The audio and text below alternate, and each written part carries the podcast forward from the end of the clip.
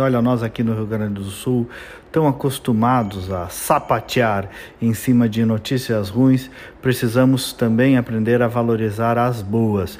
E ontem tivemos uma boa notícia em relação à aviação regional. A aviação regional, que é um fenômeno em diversos países no mundo e que aqui no Brasil e no Rio Grande do Sul especificamente, anda de maneira até hoje muito tímida.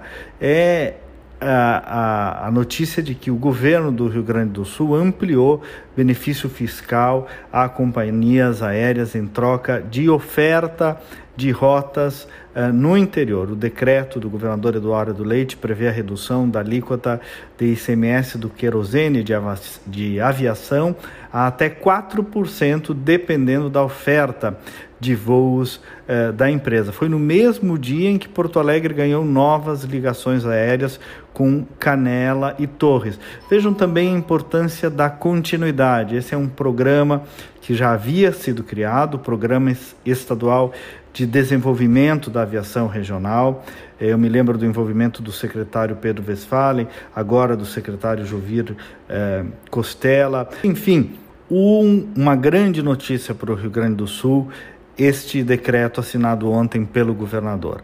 A medida já era negociada entre Azul e o Piratini há alguns meses e a contrapartida, que é a redução de impostos, a contrapartida resultará na ma maior ampliação de ofertas de rotas nos aeroportos eh, do interior. Né? Eh, isso significa maior mobilidade para as pessoas, mas maior circulação de riquezas de uma região para outra no estado. Sem dúvida, tende a gerar um crescimento exponencial é, no médio prazo de desenvolvimento para todas as regiões envolvidas e para todos os lugares do estado. O Rio Grande do Sul, prometeu o presidente da Azul, será o estado com maior número de destinos regionais no Brasil.